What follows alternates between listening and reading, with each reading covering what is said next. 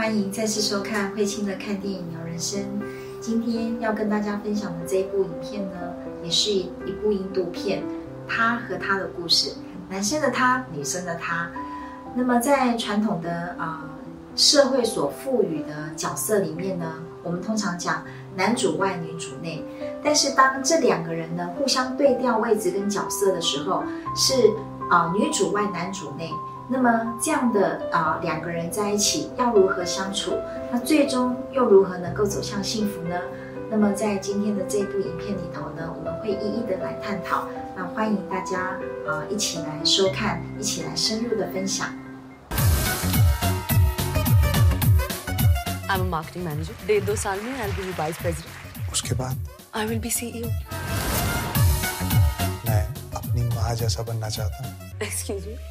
कौन थी तेरी मॉम यार शी वॉज हाउस वाइफ क्या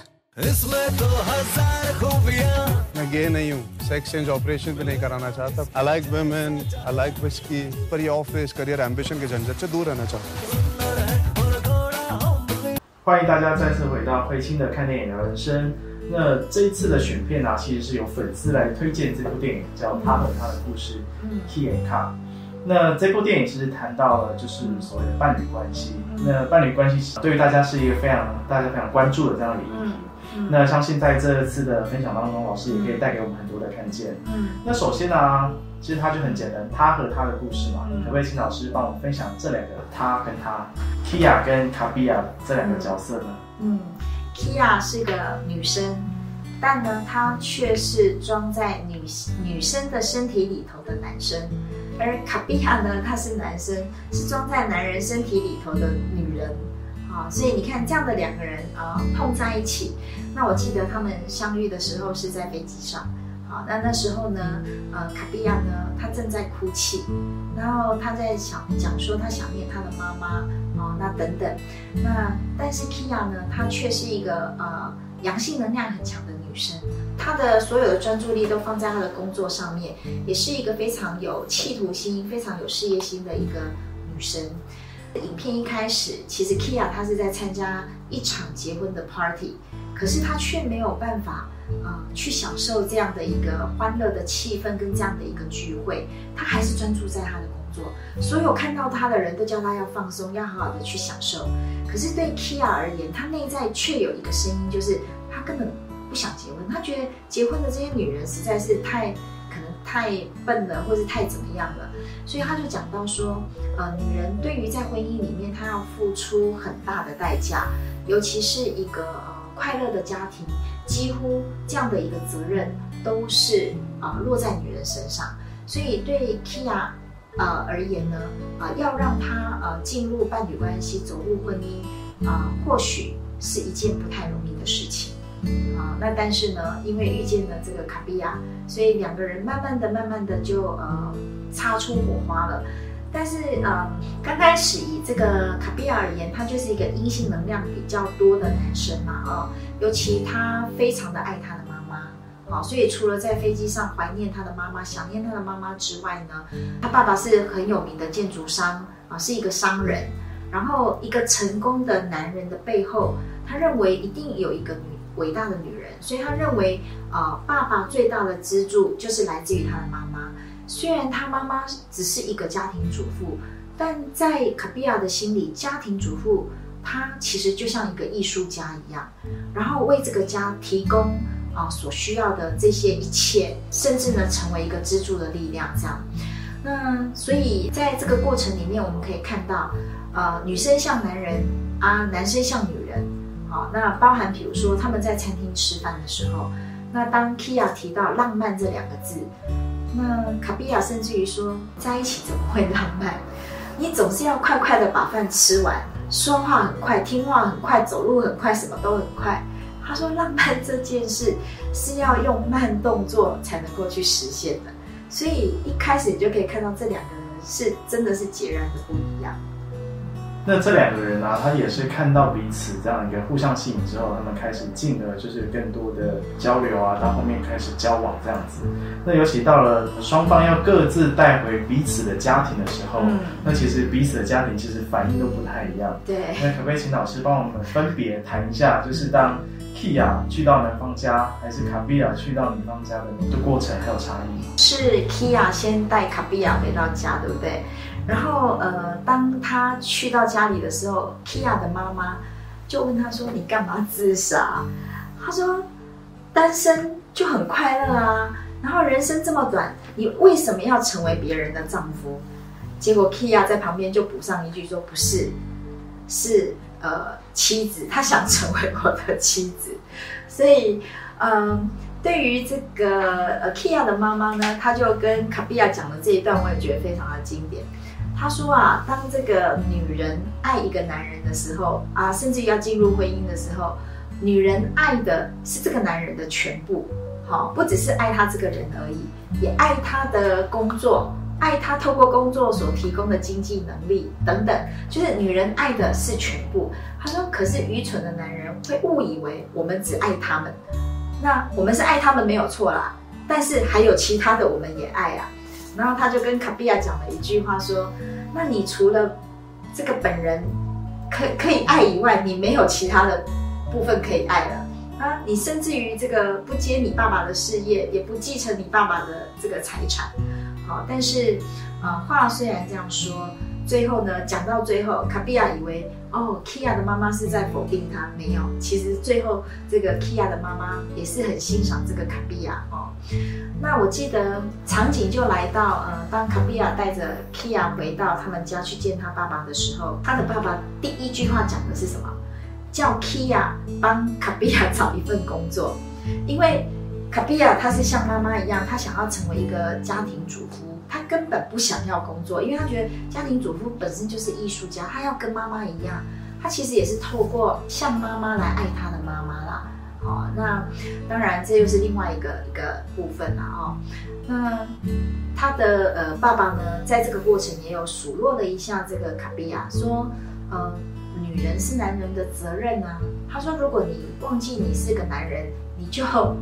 脱下内裤看看，意思就是说你就是个男人了哈。那呃，女人是男人的责任，然后你呃，这个男人需要这个保护或是照顾女人，然后提供他所需要的一切。他说，如果一旦一个男人成为女人的责任啊，然后这个成为一个家庭主妇，那么外面的人会认为你根本就是无能啊。你看爸爸讲的就是世俗的这样的一个框架跟。但是我觉得 Kia 在那个过程他也很棒，他跟呃这个卡比亚的爸爸说，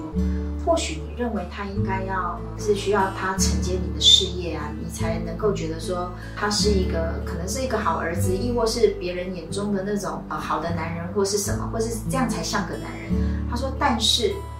女人们爱的呢，男人就是他知道他自己是个男人。他还讲说，呃，我以你的儿子为荣，所以。呃，Kia 其实也有在打破跟挑战卡比亚的爸爸的某一些观念，传统的观念。嗯，接下来要谈谈电影。电影当中其实有一段也是蛮精彩的，因为因为当他们两个决定要结婚之后，其实两个人进到了婚姻关系。那当然各自就是呃，Kia 就担任这样一个在外工作嘛，然后卡比亚就把家里顾好。是。那但是对于 Kia 而言呢，他其实他不太知道要怎么去跟他身旁的同事去诉说，哎。我的先生在家是在干嘛？嗯，对。然后直到有一次真的被同事怂恿，就是说啊要来家里开 party，然后他才很认真的去正视这样一个议题。嗯，然后才才跟那个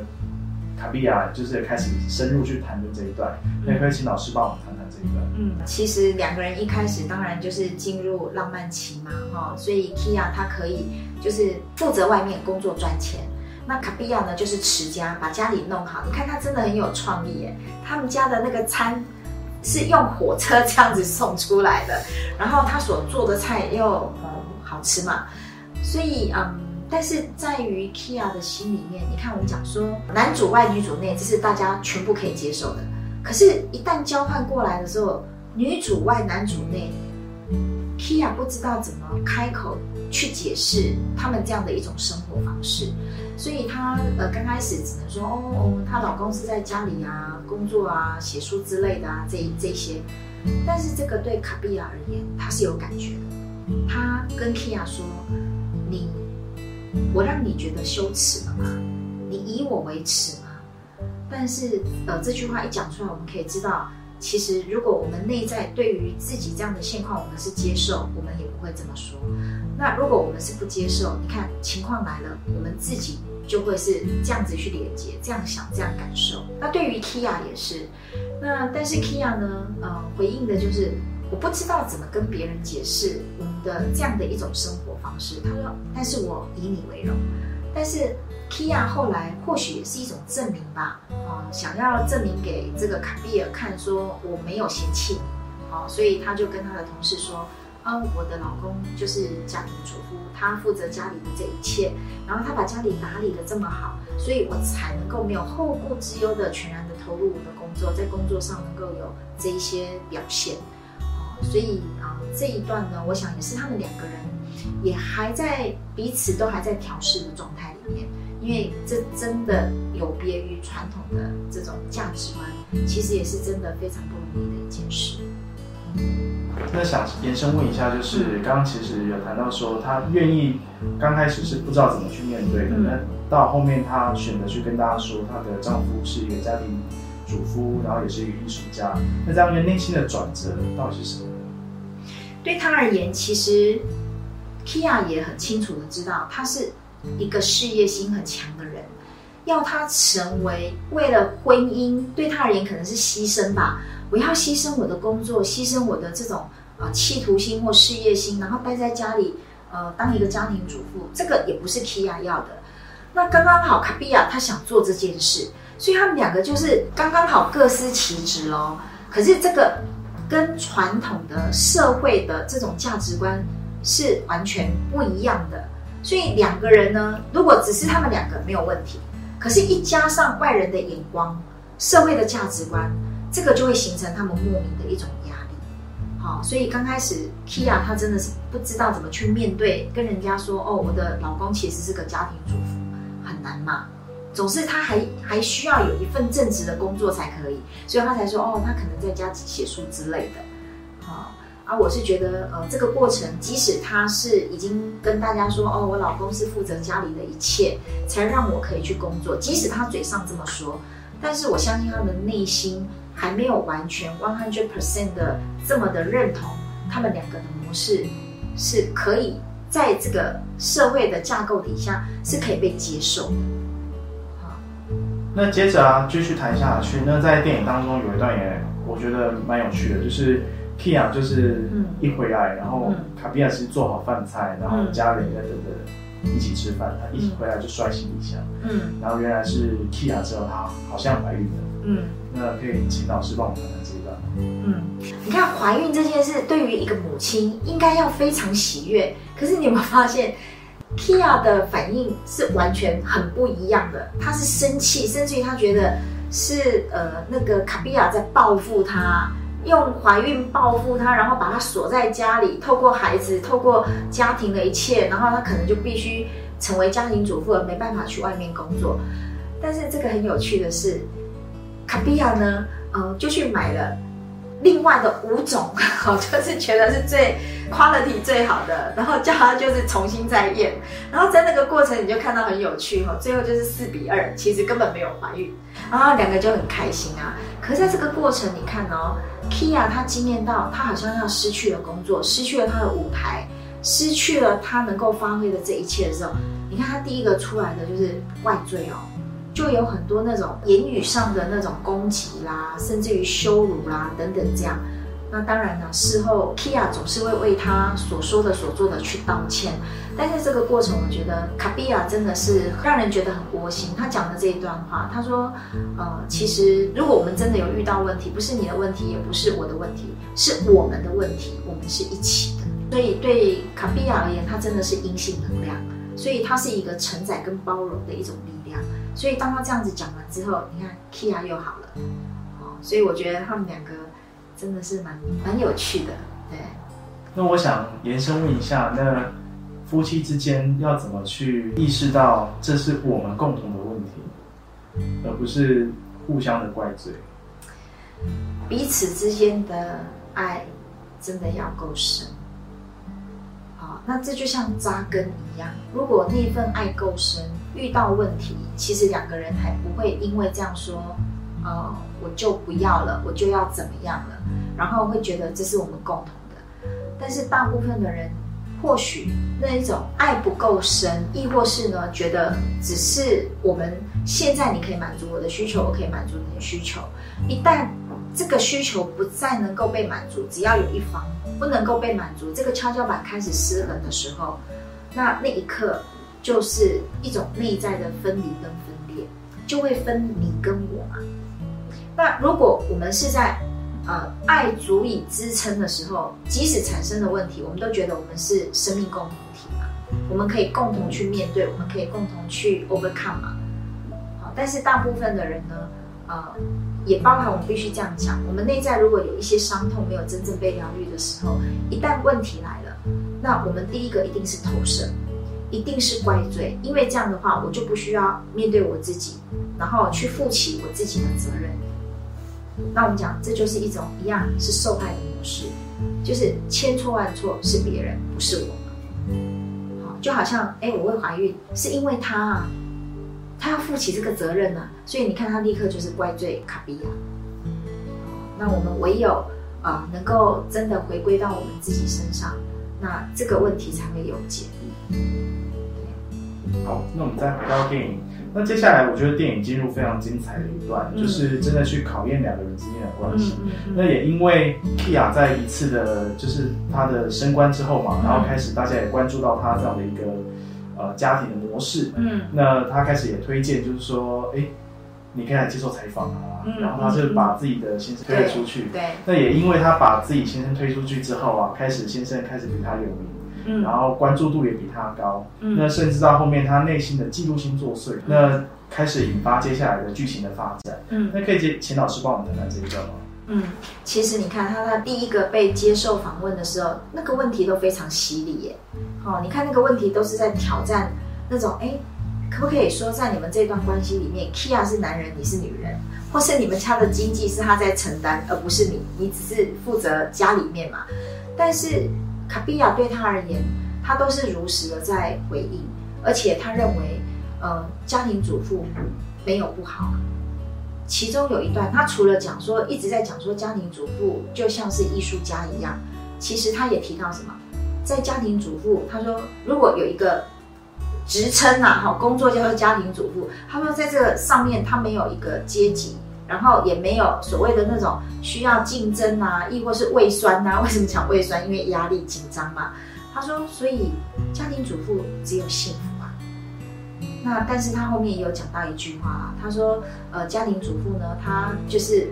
不是为了这个自己的快乐、自己的理想或梦想，她其实是都为别人快乐的在付出或是在牺牲嘛。哦，所以对于呃卡比亚而言呢，他其实就是喜欢成为这样的一个位置跟角色，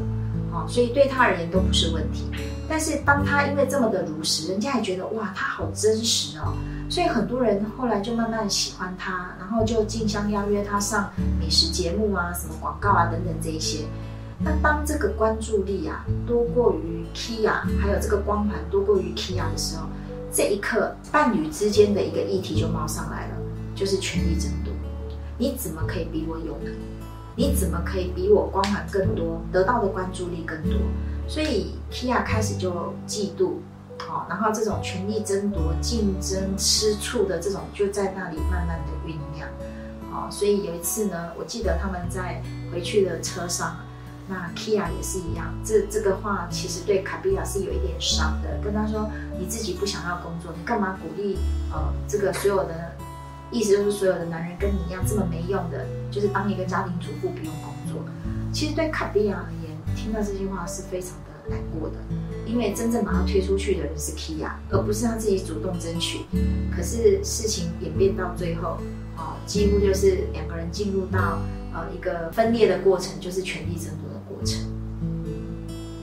那接着还有一段就是谈到，就是 Kia 要去出差。嗯，那其实因为刚前面有谈到说，嗯，就是也因为 Kia 讲那段气话之后啊，嗯那些卡比亚对于他要出差这件事情，他也很清楚，就是哎，我没有要跟，我嗯就那我就回到家里，真的好好把家顾好。嗯，但是这一段其实让 Kia 就是他也是开始又开始经验到不愉快，又开始在生气。嗯可以请老师帮我们谈谈这一段？嗯，其实你看哦，Kia 所有的事情都是卡比亚在打点的，但是当然在那个过程里面，卡比亚也经验到说，你是不是也他他也经验到他被忽略哦，他跟 Kia 说，你甚至于都没有跟别人介绍我。哦，然后再加上他因为开会啊等等，就很晚才回到房间嘛。其实卡比亚从早上一直等到晚上，一直等到清晨，啊、然后最后这个 Kia 回来，他其实那一刻他心里面也在经验不舒服，所以他就跟 Kia 讲了说，呃，你跟其他人一样，为了往上爬，你就是哦不惜要做出什么东西。但是那一刻 Kia 也开始呃经验到，就是被他呃误解，或是被他羞辱。哦，你怎么会认为说我是为了要得到我的地位，然后我我这个用我的身体去换这样？哦，所以两个人在那里就有一些些争执冲突，但是最后他们依然也因为出于爱，所以他们也就再一次的去化解这样的一个冲突。哦，那所以呃，在呃伴侣之间呐、哦，就是怎么样这个跷跷板能够平衡，怎么样能够当呃对方的光环比我们大的时候，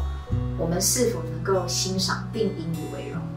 哦，这个都是让伴侣关系呃很受挫或是很受伤的一个一个很重要的点。那么在前几天呢、我还在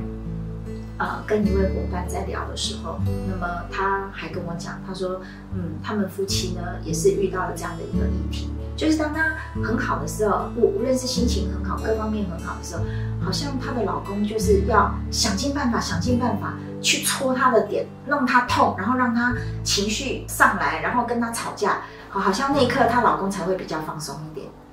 好，所以有时候就是呃那种竞争比较，甚至于会勾起我们内在的嫉妒啊，见不得别人好啊，这个其实在伴侣之间也是经常会发现的。那我们看这个在 Kia 跟卡比亚的过程，他们也有这个部分。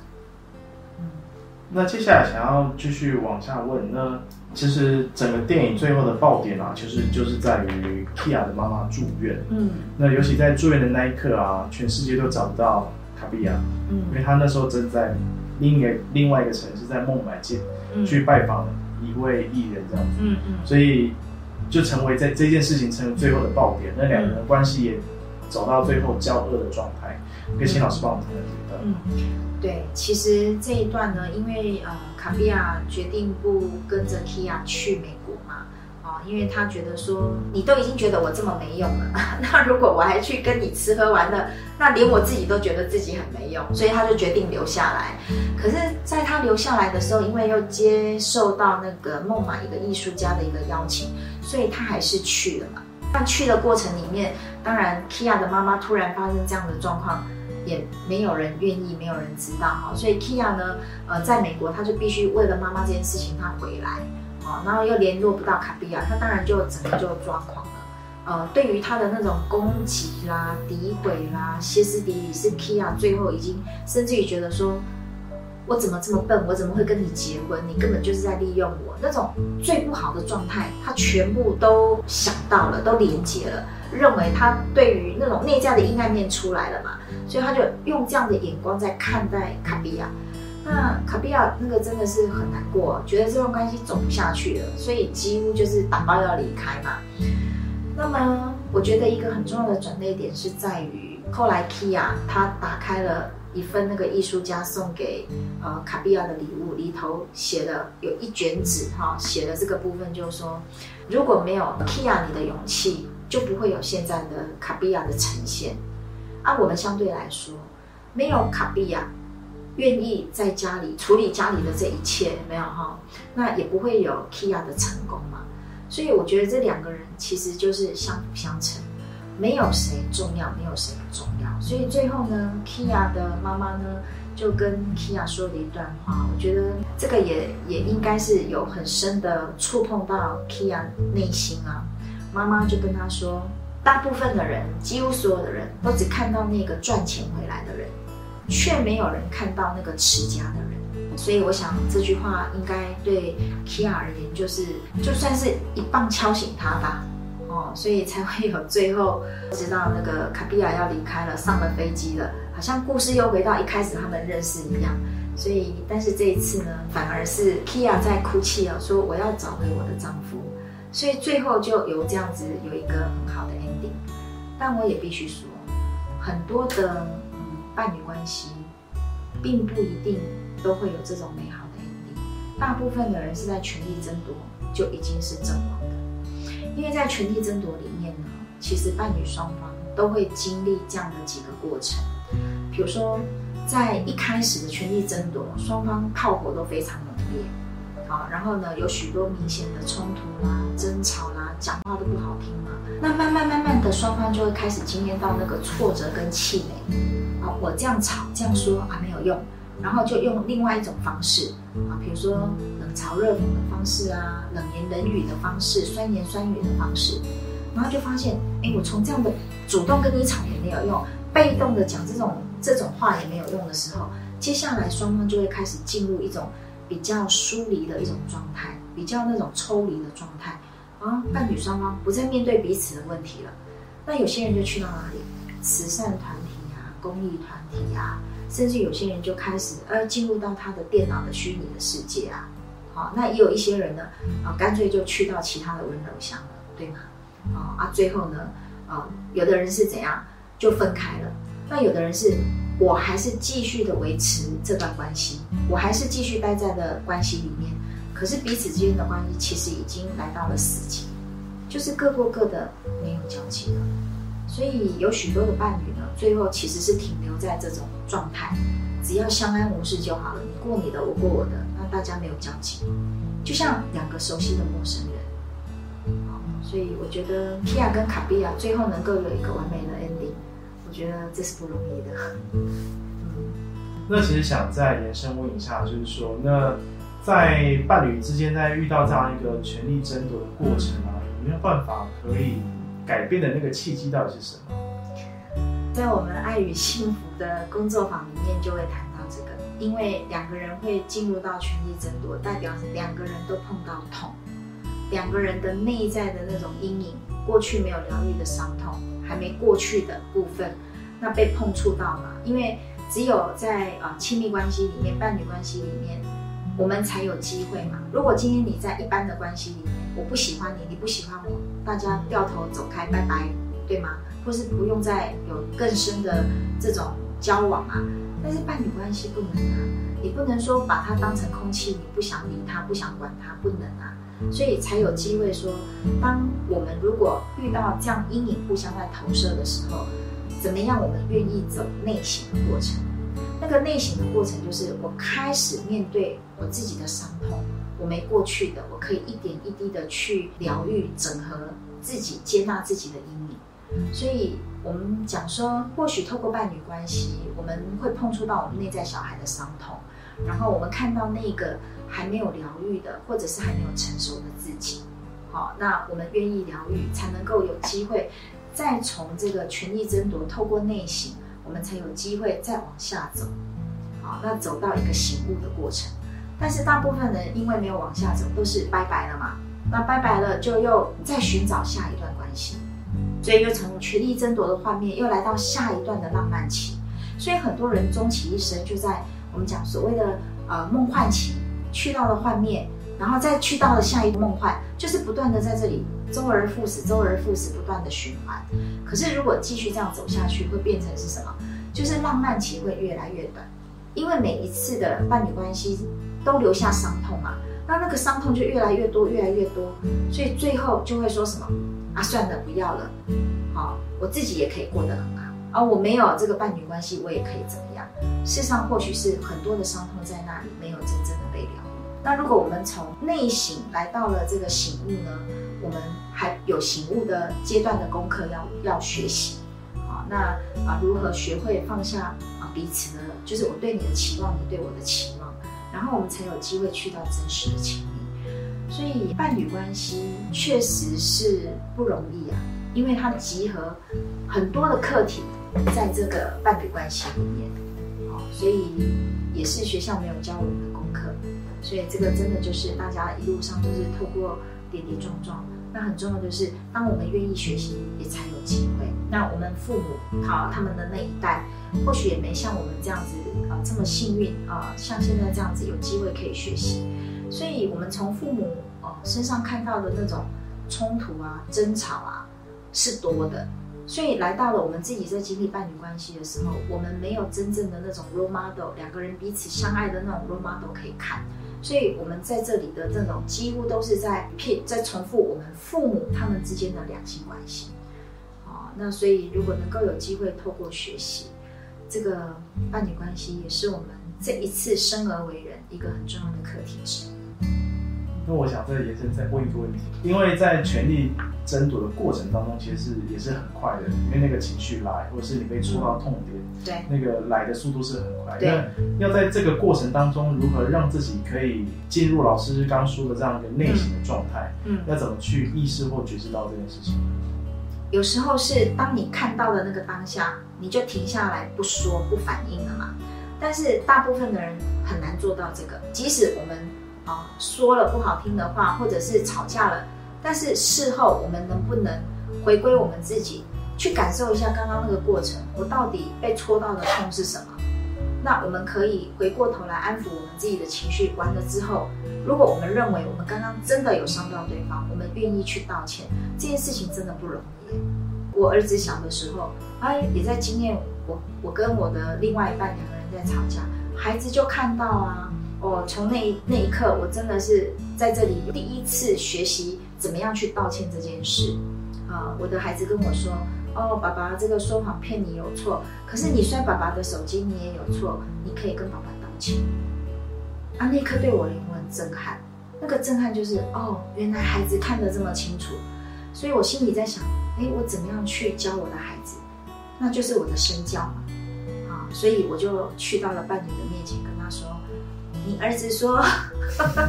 你你说谎有错，我摔你的手机也有错，好，我跟你道歉，跟你说对不起。你看，我还要把儿子搬出来，我才做得到。所以，真的学会道歉这件事，它并不容易，但真的这也是学习面对自己的过程啊。对，所以我才呃会跟伙伴们分享说，其实到了最后，我们就会发现，外面真的没有别人，就是只有自己，因为伤痛、情绪、感受、阴影都在我们里面，它并不在外面，只是透过这个人，它引发的就是我们内在的旧伤痛，如此而已。今天很开心能够跟大家分享这些。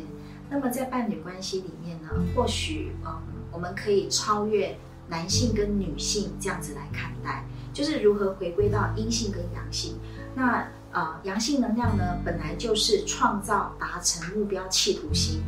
那呃，这个达成的力量是非常聚焦而专注的。那阴性能量呢，就是一份包容、涵盖、承载、温暖、有爱。那如果你跟你的伴侣，那其实不是男性女性的，而是如果阴性阳性两个人能够融合，然后成为一个完整，那所以谁主外谁主内，或许就不是这么重要了。重要的是在伴侣关系里头，施受如何最后能够平衡。那伴侣们呢，就是透过施与受，两个人之间的爱是持续的流通啊。所以在这里呢，要祝福所有的伴侣们呢，能够超越男女，而回到阴阳的融合。那祝福大家幸运。那么啊、今天的分享就到这里，跟大家告一段落。喜欢我的分享，欢迎订阅频道，也是订阅你的人生哦。好，我们下次见，拜拜。